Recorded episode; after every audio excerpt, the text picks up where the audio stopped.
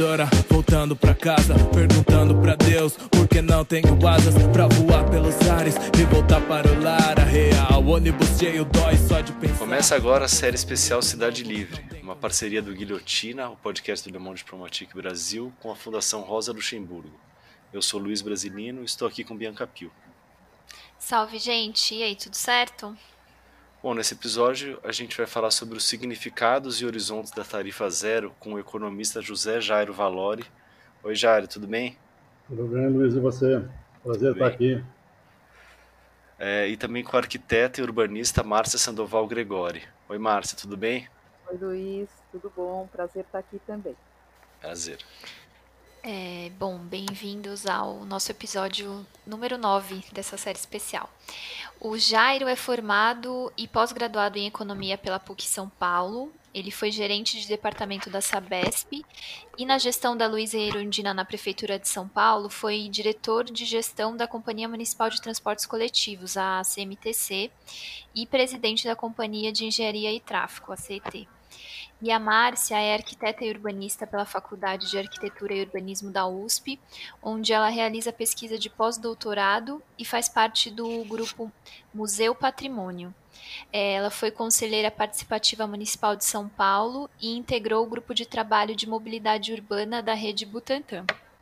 A Márcia e o Jairo são autores, junto com o Lúcio Gregori, com o Chico Itaker e o Mauro Zibovicius, do livro Tarifa Zero, a Cidade Sem Catraca, a obra que é uma das inspiradoras aqui dessa série, que conta a experiência da gestão da Luiza Erundina na Prefeitura de São Paulo para tentar aplicar a tarifa zero na cidade. No episódio de hoje a gente vai conversar sobre o legado dessa e de outras lutas e sobre as perspectivas de implantação da tarifa zero.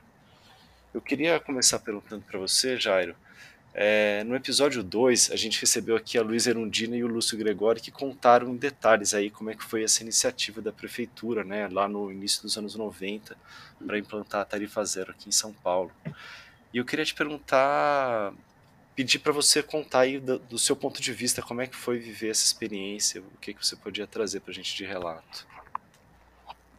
É, de fato, no governo da Luísa, é, eu era diretor de gestão da CMTC e trabalhando sobre a subordinação do, subordinação do Lúcio como secretário de transporte. E a gente estava num processo de reestudar a contratação da frota de São Paulo, mas é, contratar por custo, né? por remuneração e por, e por custo, e não por passageiros. É, certo dia, o Lúcio e o Paulo Sandrone foram almoçar ali no restaurante próximo, dentro de Ibirapuera. O gabinete da prefeita era ainda no Parque do Ibirapuera. E tinha uma reunião na sequência com a prefeita. Eu acabei encontrando com eles na, na antessala e eles me disseram da ideia. E entraram e, e falaram para ela de que a ideia era que a gente trabalhasse no sentido de buscar, ah, nessa contratação que a gente estava fazendo, uma contratação via tarifa zero. E ela imediatamente abraçou a ideia. Né? Aí, na sequência, aí se criou um projeto de lei, aí se encaminhou, aí o Chico Ita, que é, era o líder do governo e articulou na Câmara e acabou não sendo aprovado. Mas impressionante a reação da imprensa na época. Diziam, como tarifa zero? As pessoas não vão, as pessoas desocupadas na cidade vão ficar andando para lá e para cá de ônibus. Né? Bom, isso é completamente inviável, isso não faz o menor sentido. Então, não se discutia uh, um pouco da questão orçamentária, mas estava impregnado essa questão de como é que pode ser zero. É? Isso é inimaginável. Então, foi um momento bem interessante, assim, né, do ponto de vista da, da política pública de São Paulo, e uma experiência pessoal minha também muito interessante. Mais ou menos assim que aconteceu. É, e de lá para cá, apesar da tarifa zero não ter vingado naquele momento, né, a bandeira do passe livre veio ganhando força. E, e aí a gente pode destacar a, a, as jornadas do MPL, né, desde 2004. É, a ideia de implementar uma política de tarifa zero já não é mais uma surpresa, né, para ninguém. E, Márcia, eu queria que você comentasse um pouco qual é, o, qual é o significado dessas revoltas, né, dessas jornadas do MPL. Ah, legal. Eu acho, a gente não sabe direito, né, porque até hoje ninguém conseguiu interpretar direito as jornadas de junho de 2013, né? Muito embora eu, enquanto adepta da tarifa zero, né, é, a gente escreveu o livro, eu participei na época da, do governo da Luísa, a gente criou um comitê pró-tarifa zero, que fazia já, vou começar daí porque eu acho que é interessante, a gente já fazia manifestações na rua. A gente criou um placar da tarifa zero na Praça da, da, na Praça da República, não, na Praça Ramos, e a gente tinha um placar ali de qual vereador que era a favor, qual que era contra, isso foi tensionando, né? Eu acho que desde então o significado da tarifa zero, no meu entendimento, que é o, o significado que o passe livre retomou, é de que a cidade é de todo mundo, ou deveria ser de todo mundo, né? E, no entanto, ela não é de todo mundo na prática. Né? Então, quando se traz uma ideia de da, da tarifa zero universal, né, que não é uma tarifa zero só para o velhinho, não é tarifa zero só para quem estuda, não é tarifa zero só para quem X, para quem Y, mas é para todo mundo, a ideia fica assim, a cidade é para todo mundo. Né?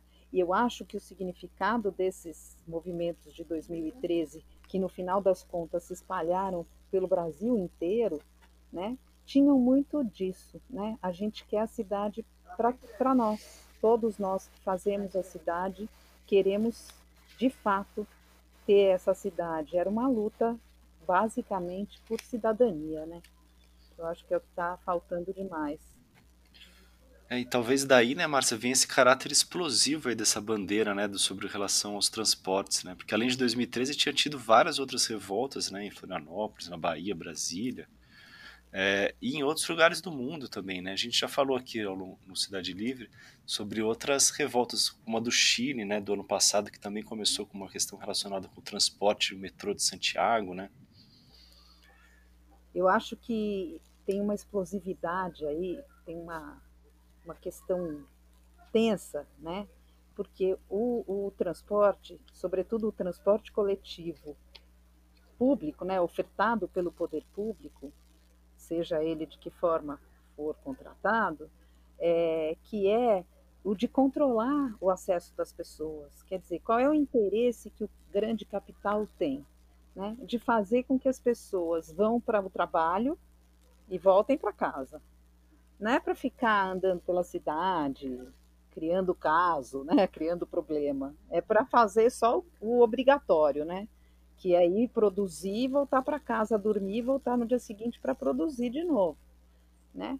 Claro que o consumo também é importante, né? Mas não é para ir para muitos lugares, sabe? Não é para ter esse acesso pleno da cidade. Então eu acho que existe uma explosividade aí grande, porque as pessoas, a ideia da tarifa zero e a ideia de uma cidade de fato livre e permitida a todos, de, de igual maneira, isso daí mexe com estruturas sociais e culturais muito profundas que a gente mesmo não, não percebe que tem. Né? Então, é isso que o Zé Jairo falou sobre os detratores da tarifa zero falarem que os vagabundos iam ficar andando de ônibus pela cidade o tempo todo, é típico de quem está vendo o mundo de um jeito um tanto distorcido. Quer dizer, uh, uh, por que, que tem vagabundo? Né? Por que, que tem miserável? Né? Essa pergunta a pessoa não, não se faz. Ela está preocupada que esse miserável vai andar de ônibus. Quer dizer, é, para mim tem alguma coisa errada nisso, né? Mas enfim, é uma coisa que está, eu acho que arraigada mesmo. Estruturalmente arraigada nas pessoas. Apesar de não ser realidade de nenhuma cidade grande, a tarifa zero já foi aplicada em diversas cidades pelo país. É, qual balanço vocês, fa é, vocês fazem sobre o acúmulo dessas políticas até aqui? Posso começar? Então, é, de fato, acho que nenhuma cidade é, grande ainda está tá instituída a tarifa zero. Eu vejo é, a, a, a, seguinte situação: a questão da reforma, a questão da política tarifa zero hoje é, avançou muito do ponto de vista da compreensão do, do conceito, todos os movimentos, tudo o que a Márcia acabou dizendo é, deu um avanço. Eu acho que já está já tá bem, bem entendido, bem sedimentado. É, nós estamos num outro estágio, estamos num outro momento. Agora, para que isso se faça no Brasil como um todo, também tem que vir acompanhado de uma reforma tributária. É, não dá para a gente pensar tarifa zero é, município por município, nós temos que pensar isso nacionalmente. Tem um grande passo já dado pelo mandato da Luísa Erundina, que tem uma PEC desde 2015, setembro de 2015, instituindo o transporte como um direito social, tal qual educação, saúde, é, vigilância, policiamento. Então, é importante, a partir daí, a gente começar a discutir como faz a regulamentação dessa PEC. Ela não, não tomou nenhum, nenhuma, nenhum movimento no sentido de ser regulamentada. E não há nenhuma iniciativa, nem do Congresso Nacional e nem do Executivo Nacional. Isso está parado, é um assunto que só se resolve por aí a gente vai ficar imaginando que cidade por cidade vai fazer tarifa zero, nós vamos ficar mais 30 anos nesse rame-rame. Do meu ponto de vista, é importante que se regulamente a PEC e que se faça uma reforma tributária, é? de que se viabilize recurso para que o fundo consiga é, bancar isso nacionalmente. E não dá para ser município por município, do meu ponto de vista. Isso precisa ser um projeto é, federativo, um projeto nacional, para evitar o conflito entre municípios. Não é? Então, o município D cobra, o município D cobra menos, o município E não cobra nada. Então, é uma política nacional. E reafirmo, é através, um grande passo já foi dado, é, com a PEC, mas precisa regulamentá-la. E olha, sinceramente, eu não vejo nenhum movimento, nenhum movimento, nenhum movimento no sentido de buscar essa regulamentação. É assim que eu entendo, é uma questão nacional, não municipal só. Eu acho que o Zé Jairo tem toda a razão. Né? Eu acho que se a gente não federalizar essa, essa discussão, a gente não vai chegar a lugar nenhum. Agora, eu vejo também um outro complicômetro, que é o fato de que a mobilidade é um dispositivo de controle, de regulação social, né? É, quer dizer, quem é que pode se movimentar? Quem tem um carro, quem é rico, né? Então, o, o, o, a circulação pendular fica para quem é pobre, né? E assim a gente garante que só os ricos tenham mais cidadania ou mais possibilidade de cidadania. Agora, essa questão da regulamentação da PEC 90, né, que já foi, já está incluída lá no artigo 6 da, da Constituição como um direito social, né, a, a, a mobilidade, o transporte, transporte, na verdade. É, eu acho que se a gente não fizer uma discussão profunda no Brasil sobre quem tem que pagar mais imposto de verdade, né, como que tem que ser distribuídos esses impostos, eu acho que a gente não vai avançar. De fato, vai ficar mais 30 anos. Agora, creio eu que só realmente mudando a tendência dos governos que a gente tem aí, né? porque a gente está vendo um refluxo né, nos direitos sociais, direitos trabalhistas e tal. Então, daqui a pouco a gente vai ter que retomar isso para justamente regulamentar essa, esse direito constitucional que é o transporte, junto com a educação, saúde, segurança, e, e empreender lutas nesse sentido. Eu acho, até retomando a pergunta sobre 2013, que os movimentos de 2013 eles estavam indo numa esteira de um país que estava assentando a sua democracia, né? E agora a gente deu aquela recuada. Né? Então, talvez a gente precise mesmo recuperar algumas coisas para poder empreender essa discussão com mais profundidade, com mais é, cuidado. E é uma discussão séria essa da reforma tributária, né? Quer dizer, não dá para simplesmente mudar. Eu acho que sem uma grande discussão nacional, a gente não vai conseguir avançar nesse, nesse quesito. Uhum. Agora, é, apesar da política da tarifa zero ter sido aplicado em, em, poucas cidades, em cidades menores, apesar de ter algumas cidades médias, né, onde é, vigora o passe livre, é, em diversas grandes cidades aí, São Paulo, por exemplo, vigoram várias gratuidades, né, na, na tarifa, é, gratuidade de desempregado, estudante, para idosos. É, que lições aí que dá para tirar já dessas políticas que já foram aplicadas? É, dá para, obviamente, entender de que isso precisa ser financiado. Né? O, a Prefeitura de São Paulo é, financia uma parte muito grande da, do transporte na cidade. Isso fica claro de que não dá para repassar isso para o usuário pagante. Isso é uma responsabilidade da sociedade como um todo. É, então não dá para a gente imaginar de que a gente vá prosperar é, sempre via tarifa. É, também é importante a forma de contratação das empresas. Né? Precisa se contratar pelo custo. Custo e mais, mais a remuneração.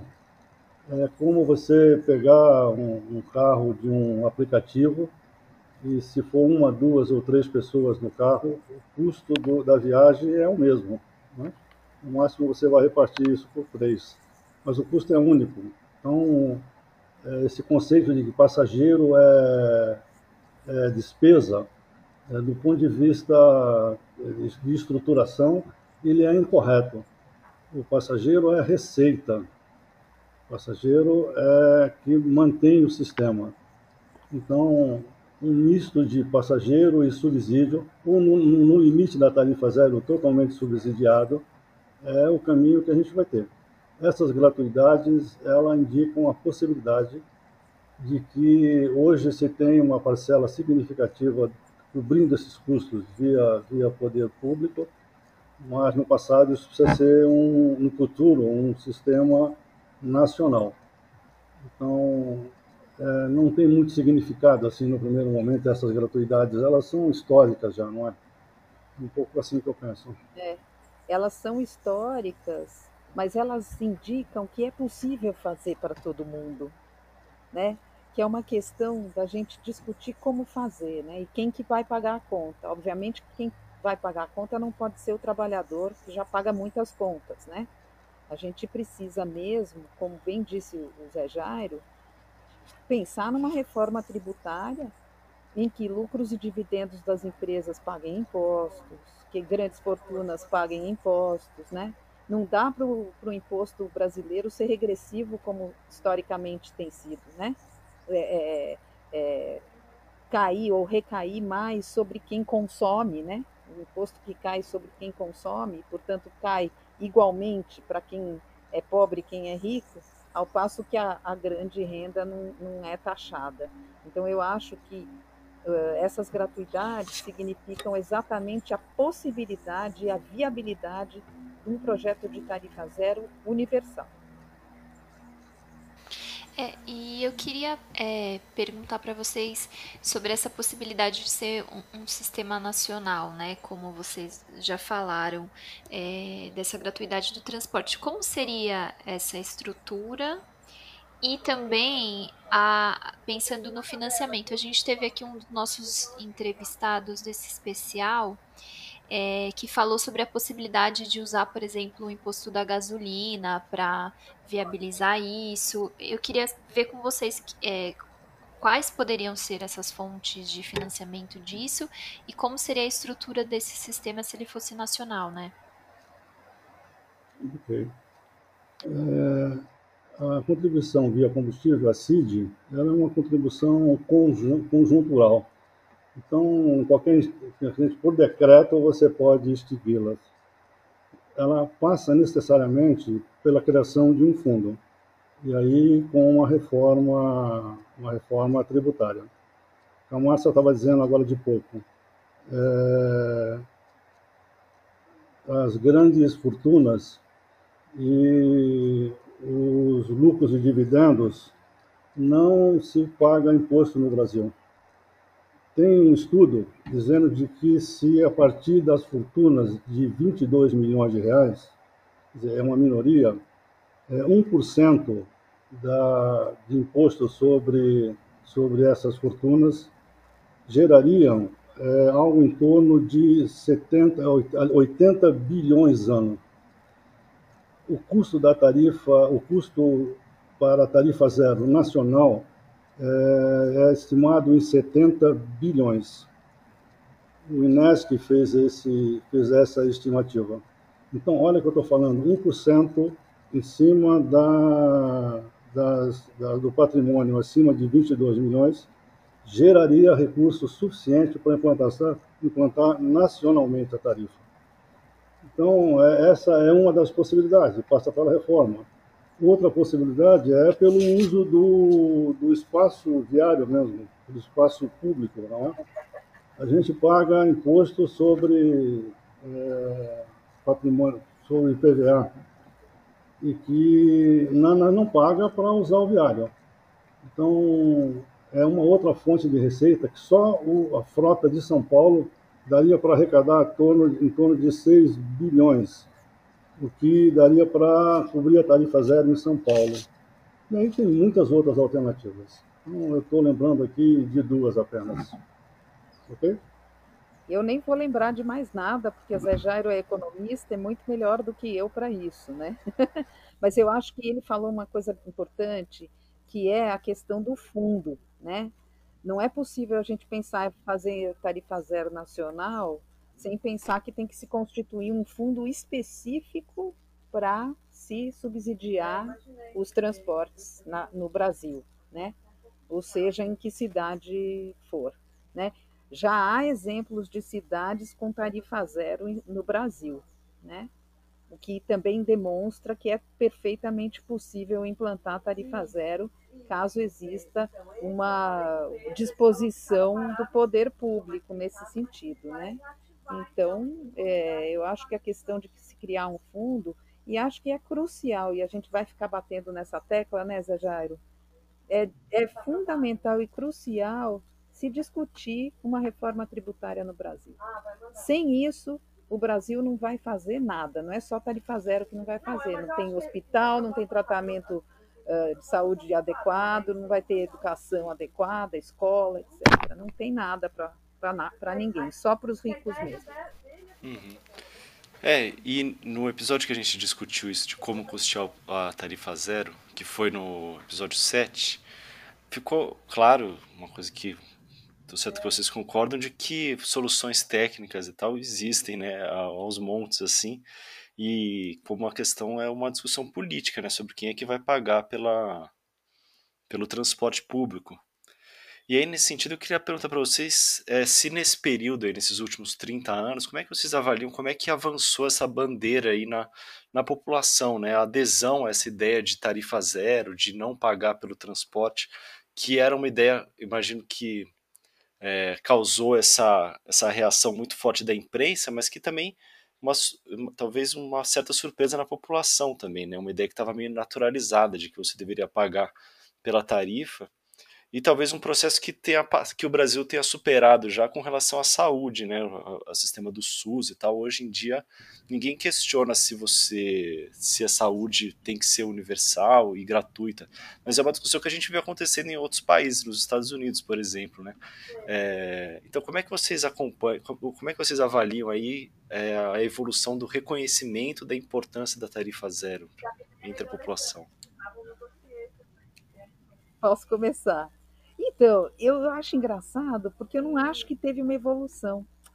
Né? Lá em 1990, quando se lançou a ideia da tarifa zero, foi feita uma pesquisa com uh, o, o, gabinete do Chico Itaker lançou aquele Procurando Entender, em que ele explicava e calculava qual ia ser o aumento de IPTU para custear a tarifa zero, tal, não sei o quê. E aí se realizou uma pesquisa, Toledo e Associados, que perguntou para os paulistanos se eles eram a favor da tarifa zero. 68%, não é, Zé Jairo, se eu não me engano, eram a favor da tarifa zero. E 75% eram a favor de uma reforma tributária via IPTU que custeasse a tarifa zero. Então, é, essa narrativa midiática, né, da tarifa zero ter ficado palatável, foi para a mídia que ficou palatável a tarifa zero, porque para a população isso já era palatável, entendeu? Agora virou bandeira de gente que foi contra a tarifa zero antigamente, né? Agora, 30 anos depois, a coisa já está socialmente né, mais na boca do povo, então a coisa ficou mais palatável. Mas lá atrás, em 90, isso já era uma coisa totalmente aceitável. Quer dizer, quem detratava a tarifa zero e falava que vagabundo ia andar de ônibus, que criança é, criança que não tinha o que fazer ia ficar rodando no ônibus, era uma meia dúzia de uns três ou quatro que queriam falar mal do projeto, porque são tem aquela mentalidade escravagista, né? Não é isso, Zé Jairo? É isso mesmo, é isso mesmo, Márcia. Você tem razão. Do ponto de vista da sociedade, da população em geral, essa compreensão da tarifa zero sempre foi dada. É, tá aí a pesquisa do Toledo que, demonstra isso. É, de lá para cá, é, eu acho que um dado importante, um, um dos aspectos importantes que evoluiu foi o lado do empresário de ônibus lá atrás, essa possibilidade era zero, eles eram totalmente fechados a essa possibilidade. E hoje, é, não é tão fechado mais. Então, isso é um dado importante. assim. Né? E a, os proprietários da, da, das empresas de ônibus começarem a entender de que a reformulação da, do, dos contratos é, e agora sendo feito por custo operacional e não mais por tarifa por passageiro, é uma forma, é, digamos, mais apropriada de se tocar o negócio. Então, isso, isso eu acho um dado muito importante. É, é, a Associação Nacional do Transporte Público, que congrega os empresários, é, já está fazendo essa discussão de, de reformular os contratos. É, ainda que coloque lá no final do, do, do, do é, da posição deles é, voltar à tarifa de custo, tarifa do passageiro, mas a ideia geral, passando por eles, eu acho que é uma grande perspectiva. Isso não era dado, certamente isso eram totalmente arredios, e essa posição ela é muito, muito é, atual, é, muito por conta do, da pandemia. A receita caiu brutalmente e claro que eles já vinham amadurecendo essa ideia. E com a Covid, a receita despencou, então eles entendem, olha, vamos repensar uma forma de contratar. E a tarifa zero passa necessariamente pela reformulação do contrato e fazê-los de maneira é, que cubra custo operacional e mais uma taxa interna de retorno do projeto. Eu acho que isso é um dado importante que a gente tem que levar em conta. É interessante, né, Jair, que essa discussão sobre a, o sistema ser operado pelo, pelo setor privado já estava presente nos, no projeto lá nos anos 90, né? Porque a proposta já, já não era, não envolvia a estatização do, dos ônibus, né?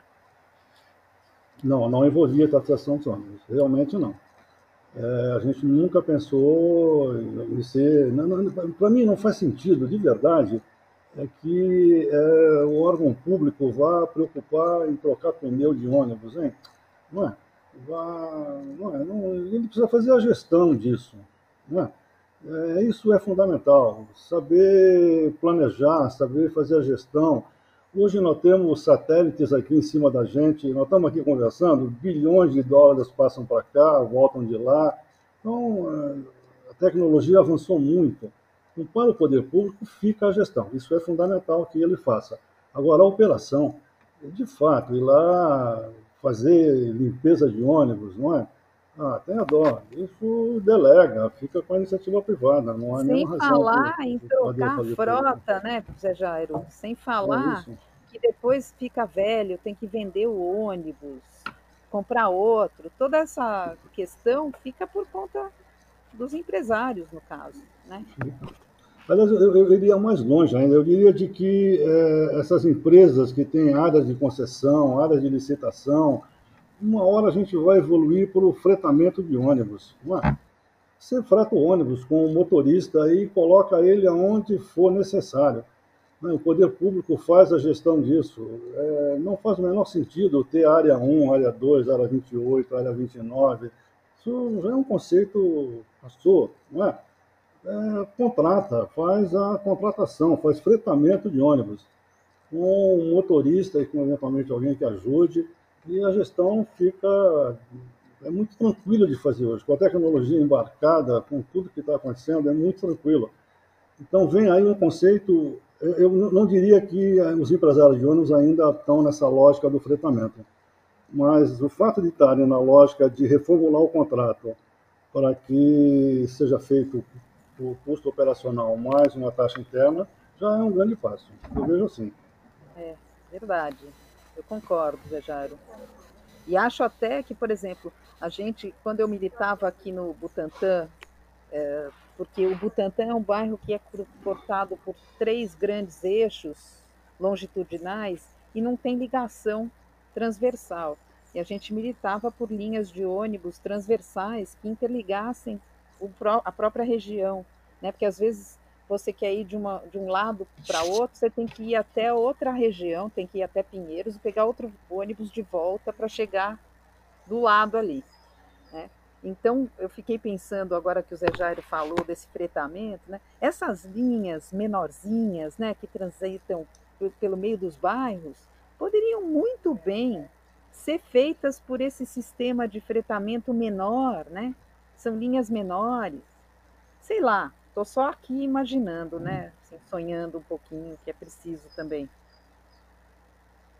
Você viu que nós já, é, já mudou o patamar de discussão, né? Já estamos é, discutindo uma perspectiva de que anos atrás a gente não tinha. Não é? Agora, claro que falta decisão de natureza política. Como o Luiz disse, a questão técnica está resolvidíssima, não tem o menor problema. Não é? coisas muito mais complicadas para se fazer do que fazer a gestão de linha de ônibus. Mas a decisão é política. E aí sensibilizar o Congresso Nacional, sensibilizar o Poder Executivo, e aí é via população mesmo, via articulação da população, não, não vejo outra possibilidade.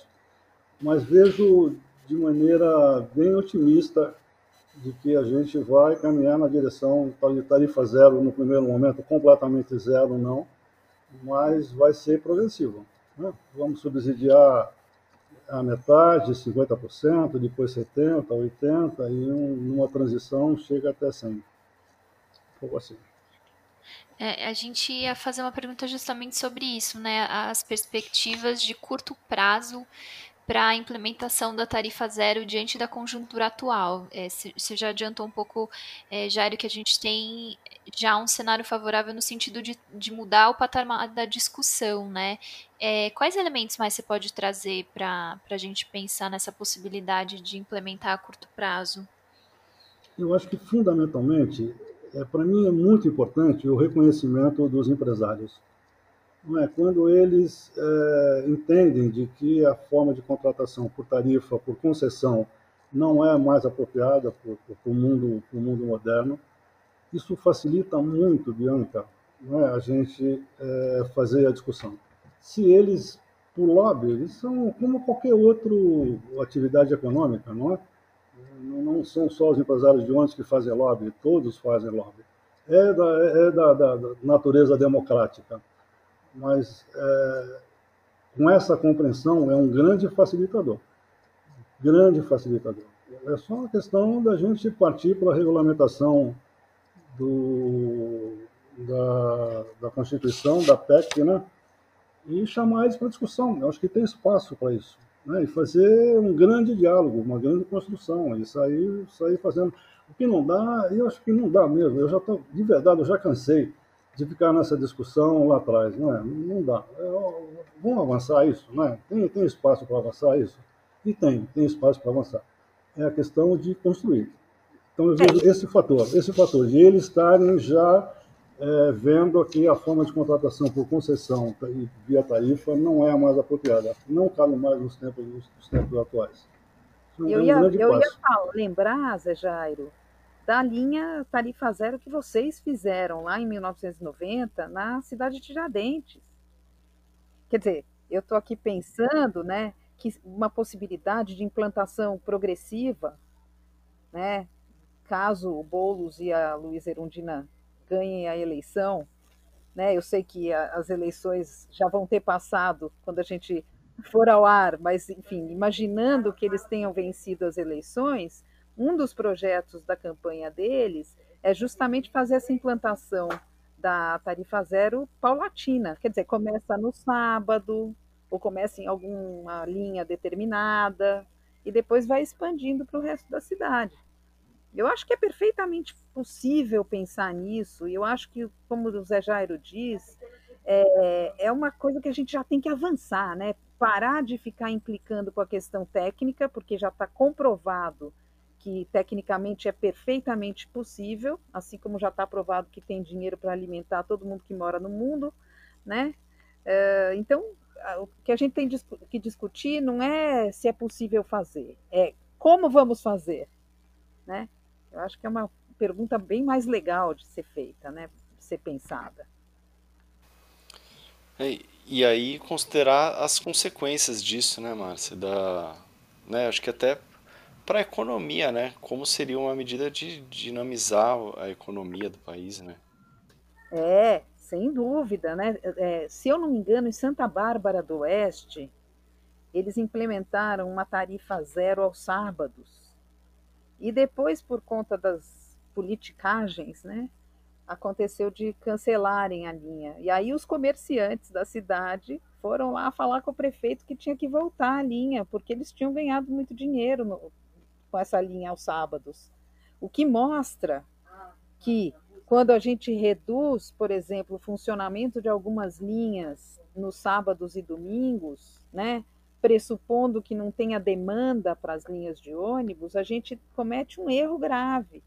As pessoas não usam o ônibus nos sábados e domingos, em primeiro lugar, porque a tarifa é muito alta, e em segundo lugar, porque demora tanto para passar o ônibus que ninguém vai ficar esperando, né? Porque não passa o ônibus, ou passa muito menos.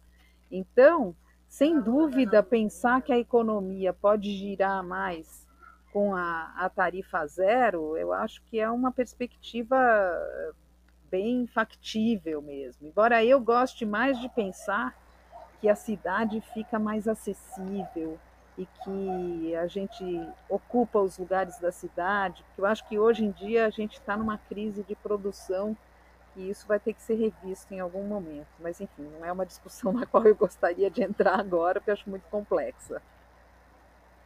É, eu acho que esse lado da, da, da economia também é importante mesmo. É, isso é dinheiro que vai, é recurso que vai ser injetado diretamente na atividade econômica. O usuário de, de transporte público não é um poupador, muito pelo contrário. Né? Ele tem uma demanda enorme. Aquilo que ele gasta hoje com viagens, ele vai comprar comida, remédio, roupa, material de construção, tem N outros usos de que vai diretamente na economia. Então, é importante considerar isso mesmo, considerar de que é uma forma de se injetar recurso diretamente. Então, bem lembrado dessa possibilidade, eu sempre, sempre falo isso. É, é, uma, é um caminho, um caminho assim que é, é, óbvio, né? Alguém tem dúvida disso, de que vai poupar? O cara, o cara vai poupar? Não vai poupar. Ele vai usar. Ele tem tanta demanda, precisa de tanta coisa, né? Para começar, que precisa remédio, precisa comida, precisa vestuário, precisa escola, precisa um monte de coisa. Então, é, esse lado também deve ser levado em consideração mesmo. É, fugindo um pouco do nosso tema, queria, Jair, só ver os efeitos aí do, do auxílio emergencial agora na pandemia, né? Isso, isso aí. Isso aí. Exato. Então é isso aí, ver o que aconteceu. É verdade. Né? Sim. É, queria perguntar para você sobre as perspectivas de, aí, de médio e longo prazo e como é que vocês enxergam a posição do Brasil nessa discussão do passe livre. É, se vocês têm acompanhado o debate internacional e se como é que estão como é que está isso em outros países, porque a sensação que parece é que, de que o Brasil, aqui, por aqui, é, ao contrário de em outras áreas, essa discussão do passe livre me parece bastante amadurecida, né? É muito amadurecida, muito amadurecida. Ela, se não é, é que eu falo se não é totalmente zero, tem um alto subsídio, não é? Isso tá, tá, passa pelo, pelo mundo todo. Então, o Estado subsidia uma parte, o empresário subsidia outra, o usuário paga uma parte. Essa discussão está dada, ela já está já tá esgotada. É? Isso já não é mais um problema. Isso, a questão é que precisa, é, de uma maneira ou outra, subsidiar. Subsidiar fortemente. Porque não dá para você ficar imaginando que o sistema só presta para viagens a trabalho. Não, não dá. Isso, esse tempo já passou, nós estamos no século XXI. Chega, né? Vamos mudar de assunto, vamos virar a página, vamos falar de outra coisa. Eu acho que internacionalmente está muito na frente do Brasil, muito na frente. Já praticam isso há muitos anos. A França faz isso há muitos e muitos anos. Né? Eu acho também, Zé Jairo. Eu acho que, primeiro lugar, eu fico pensando que em vários países, independentemente da gente considerar que esses países que tem, tiveram ou têm o, o estado de bem-estar social, né? Como é a que custo isso se deu? Mas de qualquer modo, o conceito né, de sociedade, o conceito social desses, desses países é muito diferente do nosso. Então, para eles, o serviço público de qualidade não é privilégio, não é dinheiro jogado fora. Pelo contrário, né? Você constitui uma sociedade que está muito mais equilibrada, então, nesse sentido, eu acho que a discussão no exterior está bem mais adiantada. Agora, com relação ao passe livre propriamente dito, eu acho que no Brasil essa já é uma ideia que já está mais incorporada, não em comparação ao exterior, mas eu acho que em comparação ao que foi outrora, né, essa é uma ideia que já está mais assimilada. E por outro lado, é, eu acho que a discussão que cabe aqui no Brasil é a gente sair daquele papo de que a gente paga muito imposto, né? Daquela história, ah, brasileiro paga muito imposto, essa coisa assim vaga, né? Que brasileiro que paga muito imposto, né? Vamos colocar a coisa mais bem colocada, senão a discussão não avança, né? Na Áustria, eu morei na Áustria, por isso que eu estou falando de uma experiência que eu tive. Na Áustria, se paga 40% de imposto sobre a renda. Né? Bom, e eles têm uma qualidade ali de serviço público que eu não vou nem comparar. Mas, enfim, é, eu acho que essa discussão sobre quem paga e como paga é que tem que ser colocada aqui no Brasil. A gente precisa avançar nessa discussão sobre os tributos no Brasil. Bom, a gente está indo caminhando para o final aqui do episódio e eu queria perguntar para vocês sobre um dos capítulos do livro Tarifa Zero, A Cidade Sem Catracas, que é justamente a feti como que é a fetichização da tarifa, né? Essa ideia de que um serviço só é só é bom, só é de qualidade se você pagar por ele. É, Márcia, você podia comentar um pouco e, e é, como a gente desfaz esse mito, assim, essa fetichização da tarifa? É, como a gente faz, eu não sei. Mas eu acho que vale comentar, assim, né, o quanto a gente, nesse sistema capitalista voltado para o consumo, o quanto enfiaram na nossa cabeça que só é bom o que a gente paga, né? o que é de graça, que não é, na verdade não é de graça, porque é pago por, pela coletividade, ah, isso é ruim, né? E não é verdade, né? Uh, existem experiências no mundo e até mesmo no Brasil, o serviço do SUS, que não é um, um, é um serviço público, portanto pago pelos nossos impostos, estão aí vários serviços para mostrar que é possível ser público, custeado pela coletividade e de qualidade. E eu acho que essa a, a, tarifa zero, né, esse nome tarifa zero, que é tão instigante, ele mexe justamente nessa ideia de que a tarifa é fundamental, né? E ao mesmo tempo joga isso por terra, quer dizer, não, a tarifa não é fundamental. Parte do princípio que o Zé Jairo falou no início, de que confundir o custo do serviço com a tarifa é um erro, é um erro conceitual, e, ao mesmo tempo, mostra o quanto, na verdade, esse erro conceitual é, é, é, é, no fundo, um conceito social. Né? Um conceito social. O que, que a gente quer? A gente quer que os pobres fiquem pagando tarifa para eles não ficarem chegando muito perto dos ricos.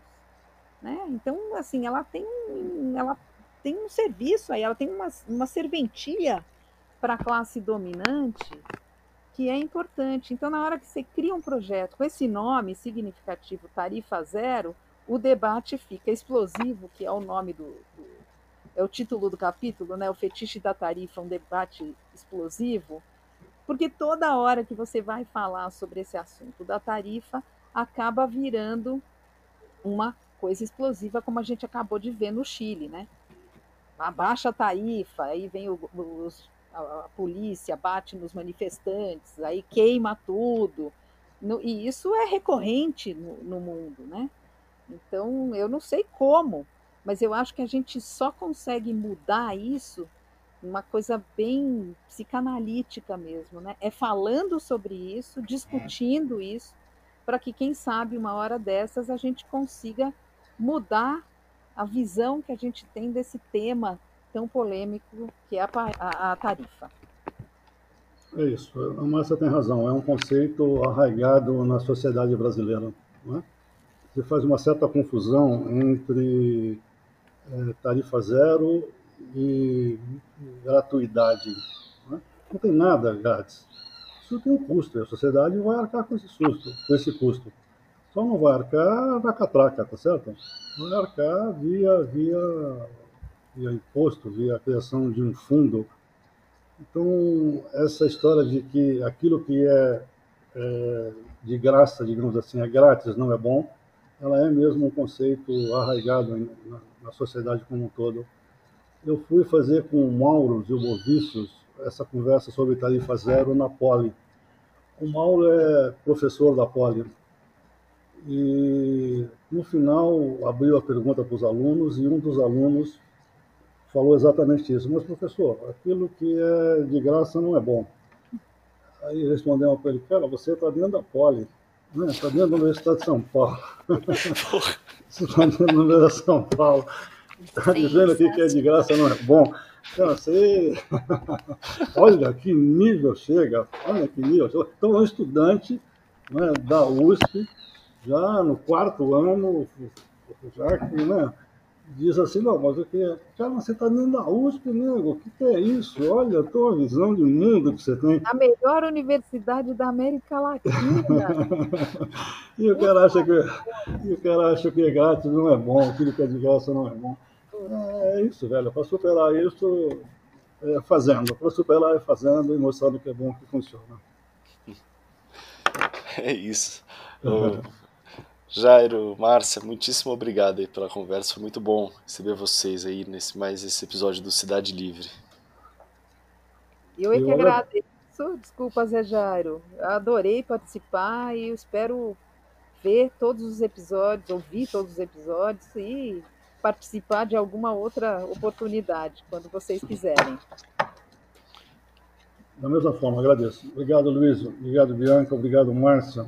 Né? Foi, passei, passei uns, uns instantes aqui muito agradáveis falando desse tema realmente tão importante. Espero que eu tenha conseguido contribuir em alguma coisa. Eu estou à disposição de vocês. Realmente, muito obrigado. Viu? A gente que agradece. Foi ótima conversa. É isso, né, Luiz? Esse é o penúltimo episódio da série especial. Então, Exato. se você não ouviu os outros episódios, a gente convida você a ouvir, porque a gente trata desse tema em diversos né, detalhes. E é isso, né, Luiz? que mais? É isso. Não, sim. E... É, vocês dois são dois craques também, né? Foi ótimo. Não, realmente, é, bate uma bola aí a muito gente, boa, muito bem. Né? A gente tenta, a gente tenta. Não, não dois craques. Craques são vocês, a gente só levanta para vocês fazerem dois craques assim. Ó, Zé bom, Jairo é muito mais craque, viu? Muito mais. Oh, com certeza. Mas essa série a gente só pegou gente muito fera. Assim, modéstia à parte, né, Luísa? A seleção é. de entrevistadas e entrevistados está sensacional. Por não, isso que a gente reforça o convite para todo mundo ouvir tudo.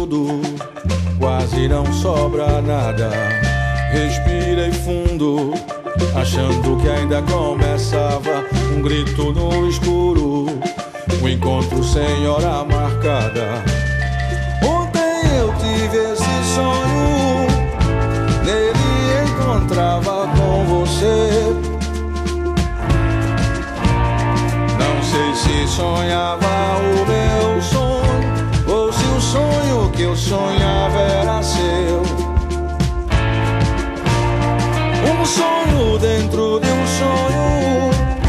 Eu ainda nem sei se acordei.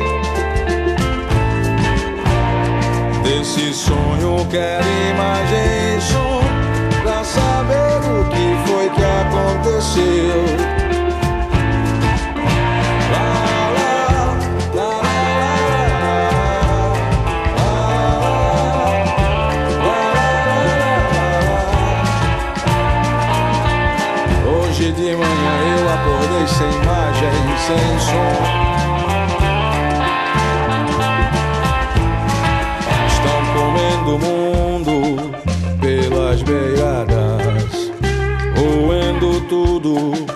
Quase não sobra nada. Respirei fundo, achando que ainda começava um grito no escuro. Um encontro sem hora marcada tive esse sonho, nele encontrava com você. Não sei se sonhava o meu sonho, ou se o sonho eu sonhava era seu. Um sonho dentro de um sonho, eu ainda nem sei se acordei.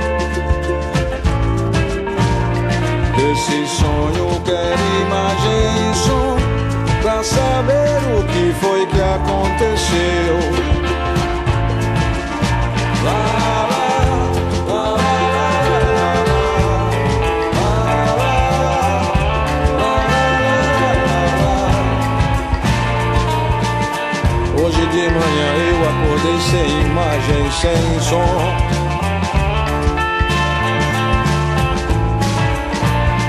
Um sonho dentro de um sonho. E eu ainda nem sei se acordei. Desse sonho quero imagem e som pra saber